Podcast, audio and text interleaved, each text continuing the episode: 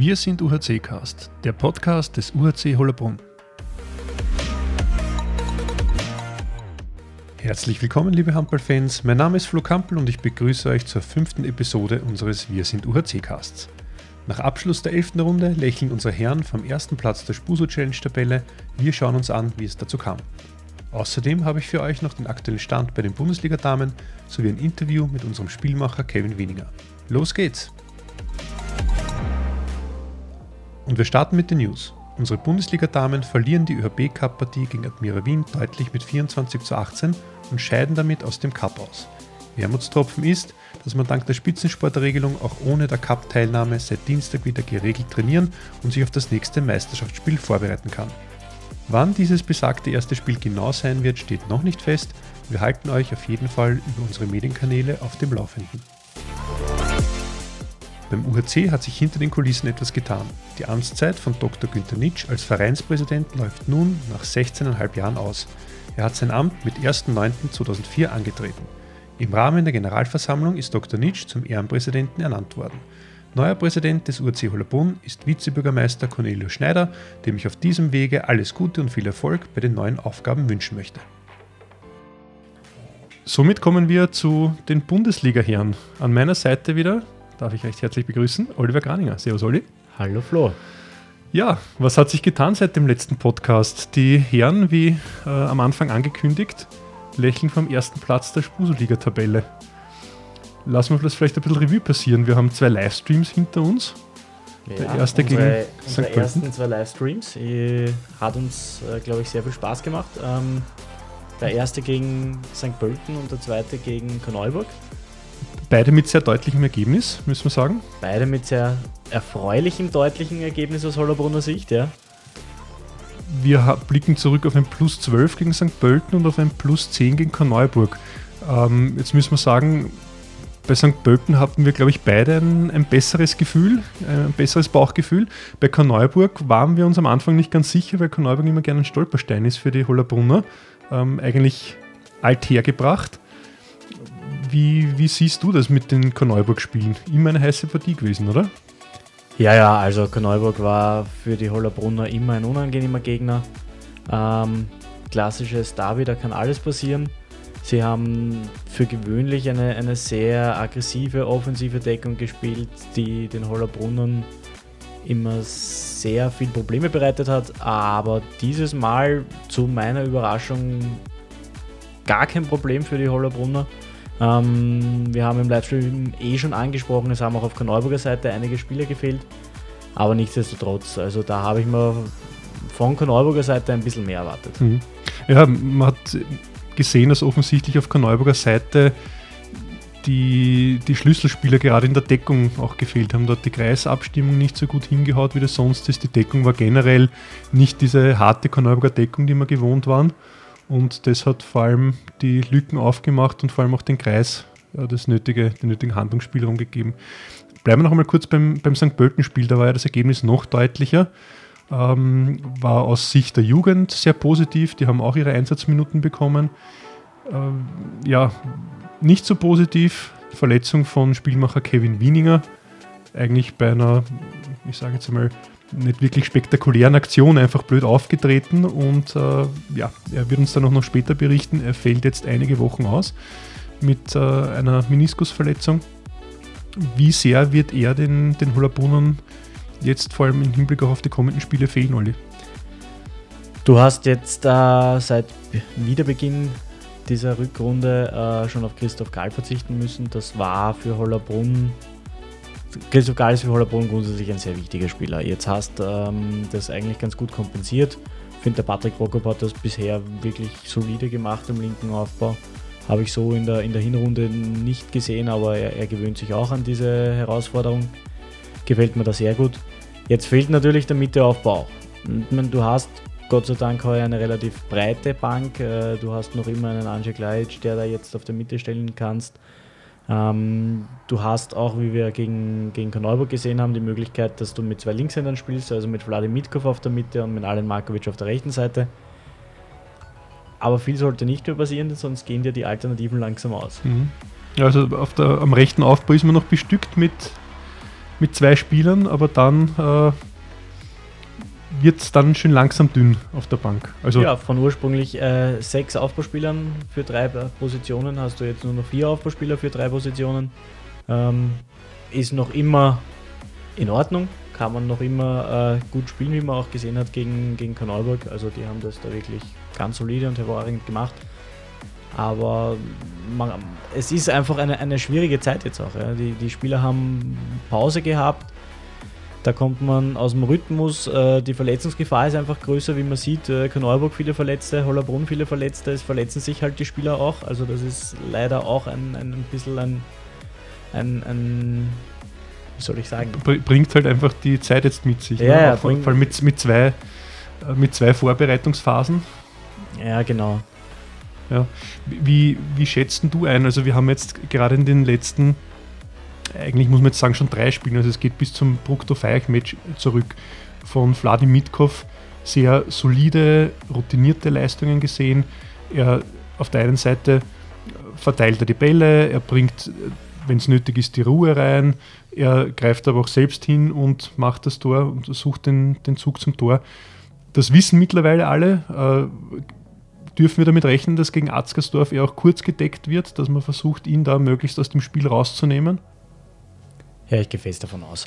Ähm, Arzgersdorfer Trainer Andi Tschech ist ja ein alter Bekannter, sehr guter Freund auch von mir, hat lange in Hollerbrunn gespielt, kennt die Hollerbrunner Spieler alle. Ähm, natürlich, Vladim Mitkov war nach seiner Zeit, ist er erst heuer zu Hollerbrunn gestoßen, aber ist ja auch kein Unbekannter. Und so wie ich den Andi kenne, wird er sich äh, sicher auch darauf einstellen, eine, eine Ab Abwehrvariante zu entwickeln, wo man versucht, einen Vladimir Mitkov zu entschärfen. Mhm. Ja, wir haben überhaupt das Thema mit Arzgersdorf. Andi Tschech als Trainer, der kennt, äh, kennt euch in- und auswendig.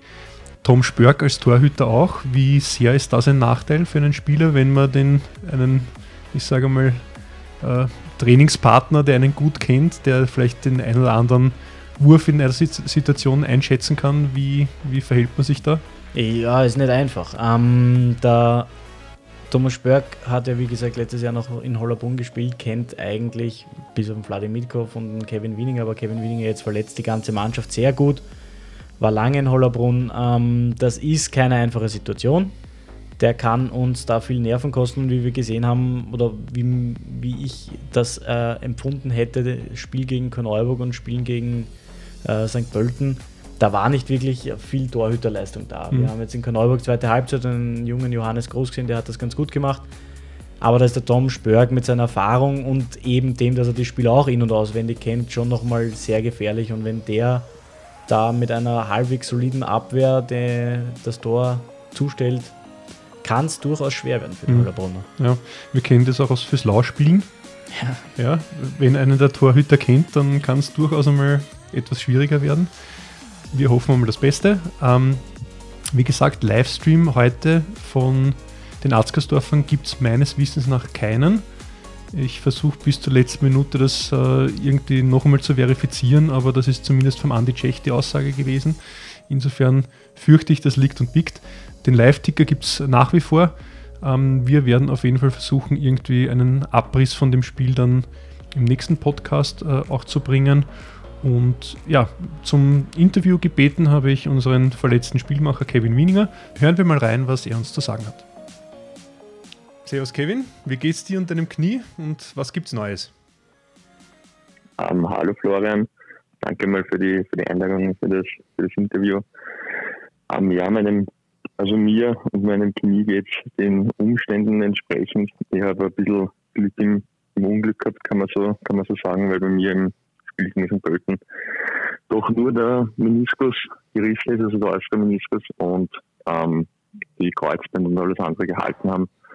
Das hat jetzt zur Folge, dass ich circa ähm, vier bis sechs Wochen nach der, nach der OP passieren muss. Aber es ist unter Anführungszeichen jetzt ein bisschen oder unter Anführungszeichen bin ich ein bisschen glimpflich davon gekommen, ähm, weil eben die Bänder verschont sind. Das okay. heißt, die vier bis sechs Wochen ist natürlich ein bisschen längere Zeit, aber ist jetzt nicht so, so dramatisch. Weil du sagst, Operation äh, ist aber wahrscheinlich was, was man ähm, arthroskopisch machen kann, oder? Ja, genau. Also ich habe ähm, am Freitag schon einen Termin mit dem Unfallchirurgen gehabt, der mich operieren wird. Er hat gesagt, das kann arthroskopisch ähm, erledigt werden. Das ist nur ein ganz kleiner Standardeingriff. Das ist jetzt nicht so dramatisch. Okay.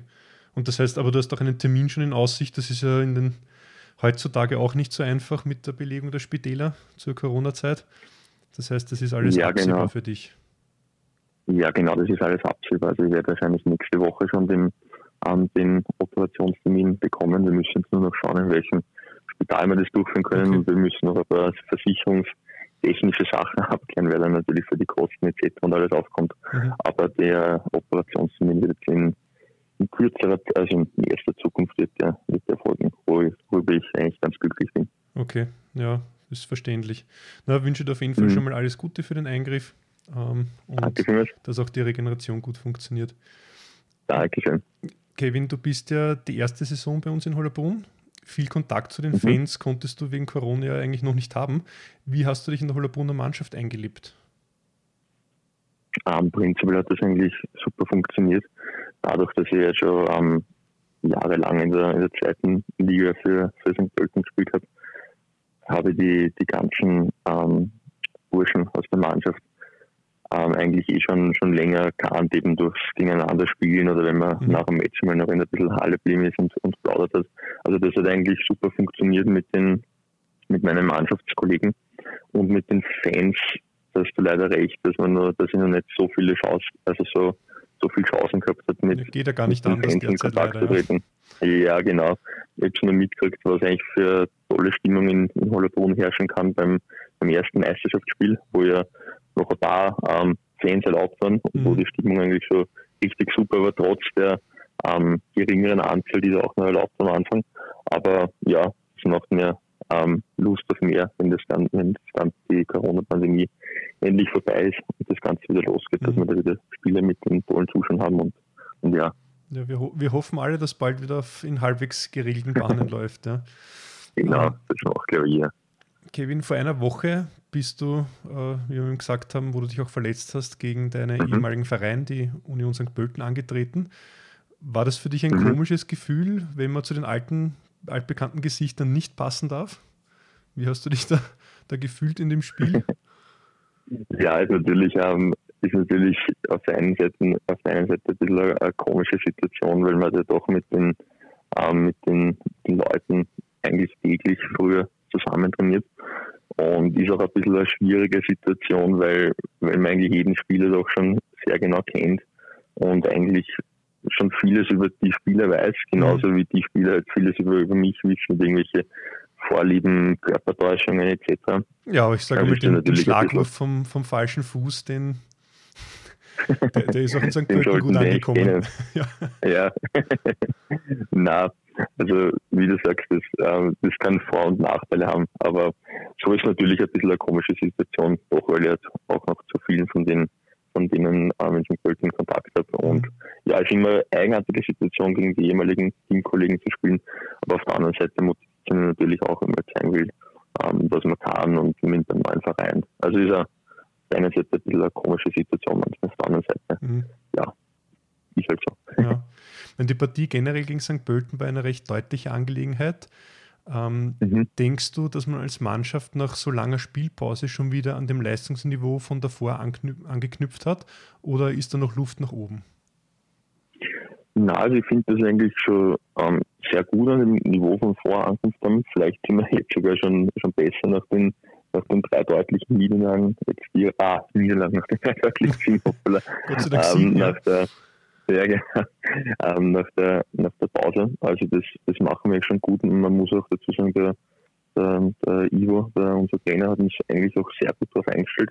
Wir haben jetzt über die, ähm, über die spielfreie Zeit, also in der, in der Vorbereitung jetzt auf diese ähm, weitere Meister Meisterschaftssaison haben wir uns eigentlich sehr gut vorbereitet und das klappt jetzt eigentlich immer besser. Deswegen sind auch jetzt die, die drei hohen Sieger oder zwei hohen Sieger und der erste Mhm. Sieg war nicht so hoch, aber dennoch deutlich, ähm, finde ich, ähm, lassen uns, ähm, ja, kann man viel mehr hoffen von, von uns, dass da, dass da noch mehr kommt, weil wir jetzt schon gut zusammengespielt sind Mhm. und das wird, glaube ich, noch, noch viel, viel besser. Also ich denke, da haben wir ähm, nicht nur gut an das von vor angeknüpft, sondern haben uns vielleicht sogar auch noch, noch gesteigert. Mhm. Na, kommen wir da gleich mal zum letzten Spiel, das Niederösterreich-Derby Nummer 2 gegen die Bezirksnachbarn aus Korneuburg. Da warst du ja schon mhm. verletzt, hast aber das Spiel mitverfolgt. Uh, Olli genau. und ich haben es ja so anmoderiert, dass Korneuburg für Hollerbrunn ja immer eine harte Nuss ist. Letztendlich konnte mhm. man sich aber souverän mit plus 10 behaupten. Warum hat man dieses Mal so leichtes Spiel mit den Korneuburgern gehabt? Ja, genau, also das habe ich ähm, auch im Vorne schon mitbekommen, dass Korneuburg immer so ein bisschen der Angstgegner von Hollerbrunn war. War es das für St. Pölten ähm, nicht? Fragen, fragen wir mal so vielleicht. Am Anfang, also in früheren Zeiten eigentlich, eigentlich nie. Da haben wir uns mit St. Pölten Gott sei Dank immer durchsetzen können in den letzten Saisonen, wo wir dann mit, mit St. Pölten, wo uns noch viele Spieler verlassen haben und wo wir dann ähm, nicht mehr zu den Spitzenmannschaften in der zweiten Liga gehört haben, was natürlich für uns auch in der ähm, dann schwer und da haben wir auch öfters verloren.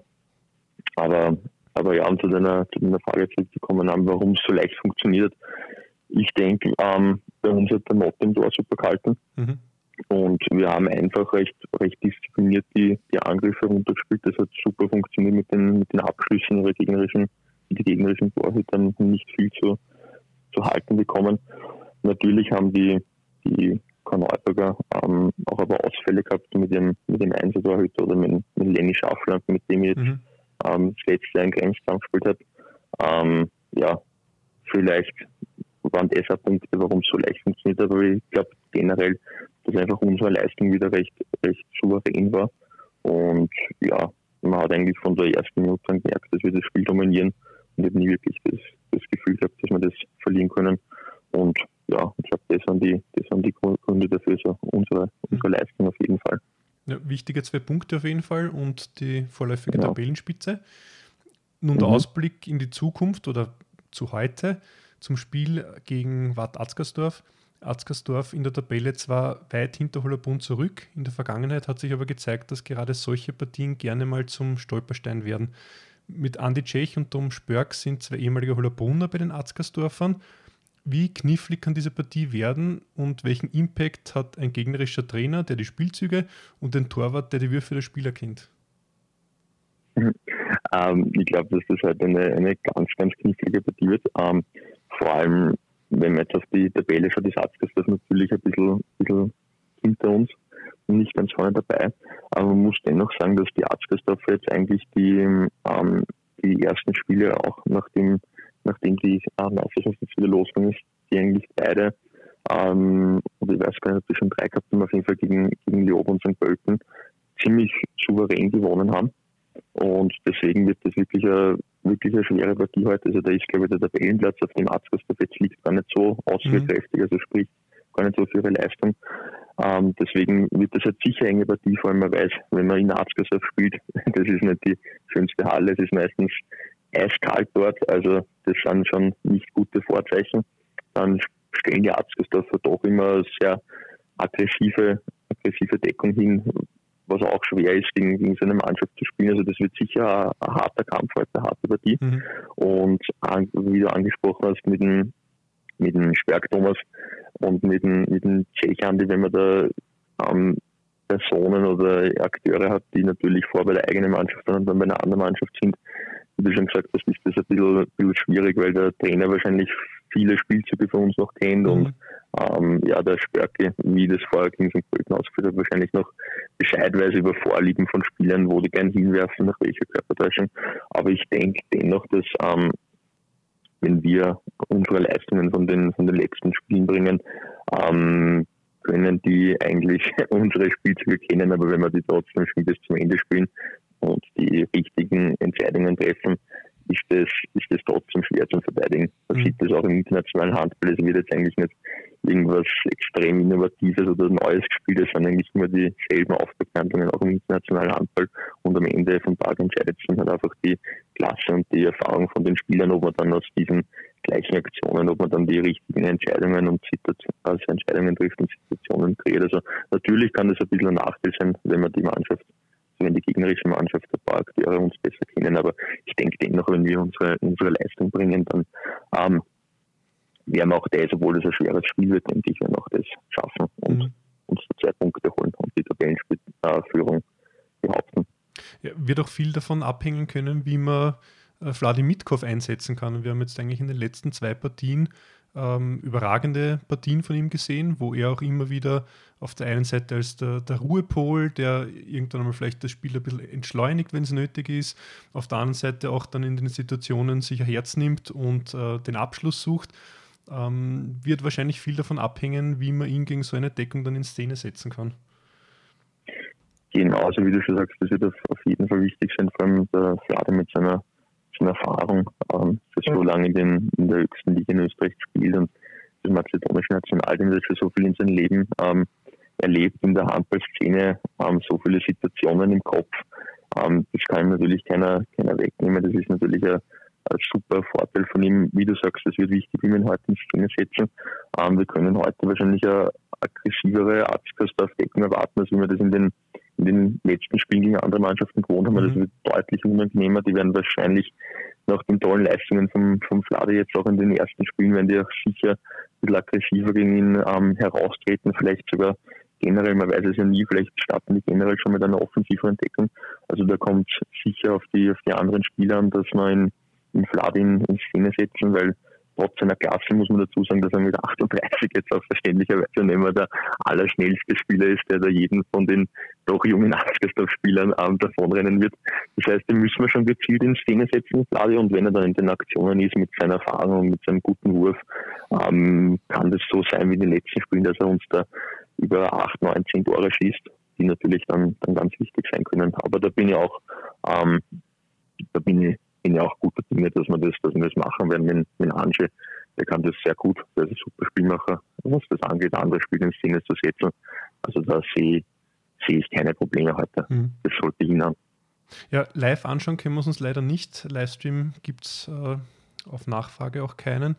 Live-Ticker können mhm. wir mitverfolgen. Ich möchte nur noch eines ergänzen. Also ähm, 38 ist wirklich das optimale Alter ähm, derzeit. Und der Fladi ist, ich habe ihn nach dem letzten Spiel gefragt, weil wir es im Livestream ja hatten, er ist ein 81er. Also das heißt, ähm, er hat wohl heuer dann seinen 40er. Und, Ach so, da haben wir äh, Ja, also ich, ich wäre auch der Meinung gewesen, dass er gleicher Jahrgang ist wie ich, aber ähm, er dürfte ein 81er sein. Aber ja, 81, okay. lassen wir das einmal so stehen. Wir drücken den Burschen auf jeden Fall in Arzgersdorf die Daumen und hoffen, dass sie die zwei Punkte mit nach Hause bringen. Ähm, dir, Kevin, vielen Dank für das Interview gute Besserung mit deinem Knie und alles Gute und hoffentlich auf bald in der Halle. Danke vielmals fürs Interview. Eine Anmerkung von mir noch, ähm, obwohl der Vlad jetzt natürlich schon älter ist, als ich jetzt vorher gesagt habe, der schaut noch immer aus wie 38, also noch immer recht, recht jung Na, super. Ich hoffe, er hört sich das an und er wird sich freuen. Hoffentlich. Na, auch danke vielmals für, von mir fürs, fürs Interview, hat mich gefreut. Eine coole Sache, was, was du da, beziehungsweise der Verein da aufzieht. Dankeschön. Und ja, wir sehen uns beim beim, beim nächsten Spiel und hoffentlich bald von einem Comeback. Genau. Bis zum nächsten Mal. Alles Gute. Super. Mach's gut. Tschüss. Danke. Ja, und das war das Interview mit unserem Spielmacher Kevin Wieninger. Ich hoffe, dass euch die fünfte Episode unseres Wir sind OC-Casts gefallen hat. Vergesst bitte nicht, uns auf Facebook und YouTube zu abonnieren, um immer auf dem aktuellen Stand zu bleiben. Wenn ihr auf YouTube die Benachrichtigungen aktiviert, verpasst ihr auch keine Live-Übertragung. Live sehen wir uns übrigens wieder bei unserem nächsten Stream am 6.2. gegen die Fivers 2 aus Wien. Olli, vielen Dank fürs Dabeisein heute. Ja, bitte gerne, Flo. Bis zum nächsten Mal wünsche ich euch auf jeden Fall alles Gute. Euer Flo Campbell.